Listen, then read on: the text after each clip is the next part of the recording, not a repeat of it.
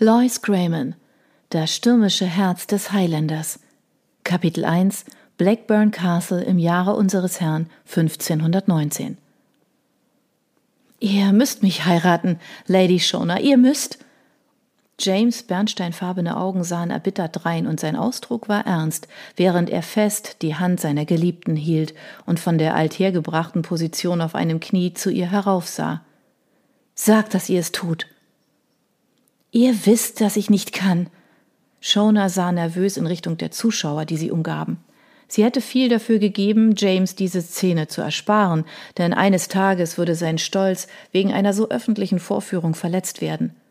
Es würde sicher Anlass zu Gerede geben. Verschiedene Versionen dieses Moments würden an tausend Herdfeuern berichtet und nacherzählt werden. Aber die unvergessliche Tatsache würde bleiben. King James V., oberster Herrscher von ganz Schottland, hatte ein einfaches Mädel aus den Highlands auf Knien angebettelt, ihn zu heiraten. Allein der Gedanke daran ließ Shona nichts mehr wollen, als dieses ganze Spektakel zu umgehen. Aber sie wusste, das durfte sie nicht, denn ihre Pläne würden ohne einen solch dramatischen öffentlichen Abschied empfindlich geschwächt werden. Ihr wisst, dass ich euch nicht heiraten kann, murmelte Shona. Lord Tremaine würde es niemals erlauben. Er war schon gekränkt genug, als wir uns am letzten Mitsommerabend nur für ein paar Stunden aus Edinburgh Castle wegschlichen. Und es hat der Sache nicht geholfen, dass wir euren Arm verletzten. Das war nicht mehr als ein Kratzer und nicht eure Schuld. Sie schenkte ihm ein Lächeln für seine rasche Verteidigung, und weil sie sich daran erinnerte, wie er sich als Bauer verkleidet hatte und sie sich als Bursche. James war direkt unter Tremaines Blick vorbeigegangen, ohne dass es ihm aufgefallen war, aber es hatte Konsequenzen gegeben. Für wahr, Tremaine hatte getobt wegen ihrer Neigung, den König auf gefährliche Gedanken zu bringen. Er war sogar so weit gegangen, sie anzuklagen, aus eigenen verschlagenen Gründen ein Komplott gegen den Thron zu planen. Was würde er erst tun, wenn er von ihren aktuellen Plänen wüsste? Sie wagte nicht darüber nachzudenken. Ihr wisst, ich würde alles für euch tun, James, aber wenn es eure anderen Berater nicht gegeben hätte, hätte ich meinen Kopf nur für meinen gottlosen Einfluss auf euch verloren. Was würde Tremaine tun, wenn er wüsste, dass ihr mich zu heiraten wünscht? Sie grinste. Manche sagen, ich wäre eurem herrschaftlichen Titel gegenüber mehr als respektlos gewesen. Einige warzengesichtige alte Männer, die euch vom ersten Moment an ablehnten, sagte James. Wie dem auch sei, ich wage es nicht, Tremaine erneut zu hintergehen oder James stand mit einem Ruck auf, seine Stirn vor Aufregung in Falten, sein Mund auf mürrische Weise verzogen, wie immer, wenn er schmollte. Tremaine bestimmt nicht über mein Leben. Ihr könnt mich heiraten. Für wahr, ich bestehe darauf, dass ihr es tut.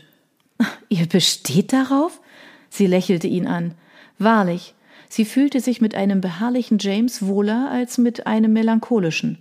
Auch wenn ihr wisst, dass es Schottland nicht zum Vorteil gereicht? Er blickte finster drein, während er über ihre Worte nachdachte. Ich denke nicht, Eure Majestät, denn ihr seid gut und weise und ihr werdet heiraten und dabei an Schottlands Zukunft denken. Schottland könnte es mit euch als Königin nicht besser ergehen, schwor er ernst. Mir? Sie lachte und ließ ihre Hand aus seiner gleiten. Eine bescheidene Maid aus dem Norden? Nicht für euch, Euer Majestät. Eines Tages werdet ihr die elegante Tochter eines reichen Königs heiraten, und die Verbindung wird unserer Sache äußerst dienlich sein. Ich will niemandes elegante Tochter. Ich will euch. Seine Stimme wurde lauter. Shona stand auf. Eure Majestät, eure neuen Diener sehen zu, erinnerte sie ihn. Vom Falken ganz zu schweigen. Sie warf ihrem Onkel einen Blick zu, dem berghohen Krieger, der nach dem letzten Attentat auf den König zum persönlichen Leibwächter des Monarchen bestimmt worden war. Der Falke sieht zu. Ihr wünscht doch nicht, dass er denkt, dass ihr euch wie ein Kind verhaltet. Aber ich bin kein Kind, jammerte der Junge, brach in Tränen aus und warf ihr die Arme um die Taille. Es stimmte, dachte Shona, als sie ihn in ihre Umarmung zog. Er mochte der gekrönte König von Schottland sein, aber er war auch ein sieben Jahre alter Junge, ein Junge, der seinen Vater in der blutigen Schlacht auf Flodden Field verloren hatte, ein Junge, der seine Mutter an eine weitere Heirat verloren hatte, eine Heirat, die sie gezwungen hatte, seine Vormundschaft aufzugeben. Er wurde jetzt ganz und gar nicht wie ein Kind behandelt, sondern entweder wie eine Schachfigur oder wie ein Erbstück. Es war kein Wunder, dass er auf sie setzte, wenn es um Beständigkeit und Fürsorge ging, obwohl sie schwerlich von fürsorglicher Art war. Ruhig, James, tröstete sie und streichelte sein kastanienbraunes Haar, während sie Calvin hilflos anblickte, den jungen Burschen, den sie mitgebracht hatte, um den König zu unterhalten. Es wird alles gut werden. Ihr werdet schon sehen. Ich werde hin und wieder kommen, um euch zu besuchen. Ihr werdet bleiben, rief er und packte fest dazu. Ich befehle euch zu bleiben.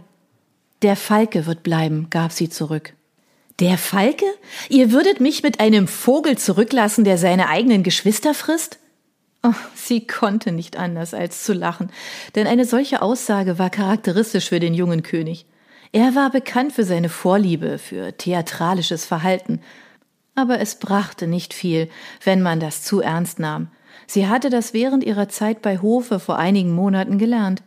Für wahr, es war ihre Beziehung zu James gewesen, die ihren Aufenthalt in den Lowlands erträglich gemacht hatte, aber nicht die zu dem mythenhaften Verehrer, von dem ihre Eltern gehofft hatten, dass sie ihn hier finden würde. Wenn ich verspreche, dass der Falke euch nicht fressen wird, werdet ihr mich dann gehen lassen? fragte sie. Niemals. Ich werde euch nie gehen lassen. Ich kann nicht bleiben, James. Ich muss in meine Heimat zurückkehren. Ihr wisst das. Aber Kevin und ich werden zurückkehren und euch besuchen, sobald wir können. Kevin, schluchzte der König, ich will Kevin nicht. Er ist nicht mehr als ein Gemeiner und ein Dieb. Ein Dieb? Es stimmte, dass sie den Jungen erst vor einigen Monaten in den Straßen von Edinburgh gefunden hatte, wo er Taschendiebstahl betrieb. Aber sie hatte gehofft, sie hätte den Diebereien des Burschen ein Ende gesetzt. Shona schürzte ihre Handflächen um James Kinn und hob seinen Kopf, so dass sich ihre Blicke trafen. Ein Dieb? Einen Augenblick lang sah sie das gerissene Leuchten von Schalk in den Augen des Jungen. Er hat meine Lieblingsbrosche gestohlen, klagte James, obwohl er ohnehin von Edelsteinen erdrückt wurde. Shona ließ ihren Blick zu dem rothaarigen Burschen schnellen, der hinter dem König stand. Es war unmöglich zu sagen, wie alt er genau war, weil er vor langer Zeit eine Weise geworden war. Aber auch er musste etwa sieben Jahre alt sein. Er war schlank und klein wie der König. Seine Augen konnten sogar auf dieselbe Weise leuchtenden Unfug zeigen wie die des Königs, obwohl sie jetzt nicht viel mehr als schockierende Unschuld ausdrückten. Eine Unschuld, die anscheinend nicht verlässlich war, schließlich ruhte auf seiner schmalen Brust eine runde Brosche mit einem großen Blutstein. Ihr wisst, wie sehr ich diese Brosche liebe, sagte der König, der plötzlich seine Tränen zurückhielt, um ihr ernst ins Gesicht zu blicken. Er seufzte. Sie war ein Geschenk meiner geheiligten Großmutter. Die Wahrheit war, er hatte sie von seinem Stiefvater bekommen, dem sechsten Earl of Angus, einem Mann, den James nicht einmal mochte. Aber jetzt war schwerlich die Zeit zu versuchen, ihn zu mehr Ehrlichkeit zu erziehen. Es konnte immerhin sein, dass Calvin in dieser Hinsicht einen schlechten Einfluss auf ihn gehabt hatte. Gib ihm die Brosche, sagte Shona sanft und starrte Calvin an. Der Junge öffnete seinen Mund, als wolle er Einspruch erheben, aber statt zu sprechen, löste er schließlich den metallenen Kreis von seiner Tunika und trat vor. James ließ seine Arme von Shonas Taille fallen und drehte sich zu dem Bengel um. Sie standen Auge in Auge und eine Weile lang schwiegen sie, als teilten sie einen vertraulichen Gedanken, aber schließlich reichte Calvin die Brosche herüber. Ich habe euch all die anderen gelassen, sagte er mit schwerem irischen Akzent. Diese eine hättet ihr erübrigen können. Ich bin der König. Ich habe das Recht, gierig zu sein, sagte James flapsig und plötzlich grinste der andere Junge. Es war ein Grinsen, das bei Shona ernste Zweifel weckte.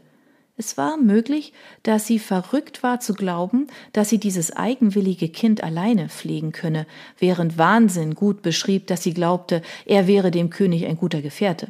Doch trotz ihrer häufigen Streits während der letzten vier Wochen, die sie miteinander verbracht hatten, waren sich die Jungen schrecklich nahe gekommen. Vielleicht zu nah, wenn man die dubiose Vergangenheit des Straßenkindes bedachte. Vielleicht hatte Tremaine recht, und es war das Beste, dass Calvin nicht hier bliebe und den König länger beeinflusste. Es ist Zeit, dass wir uns auf den Weg machen, sagte sie. Für wahr, stimmte Calvin glücklich zu. In die Highlands.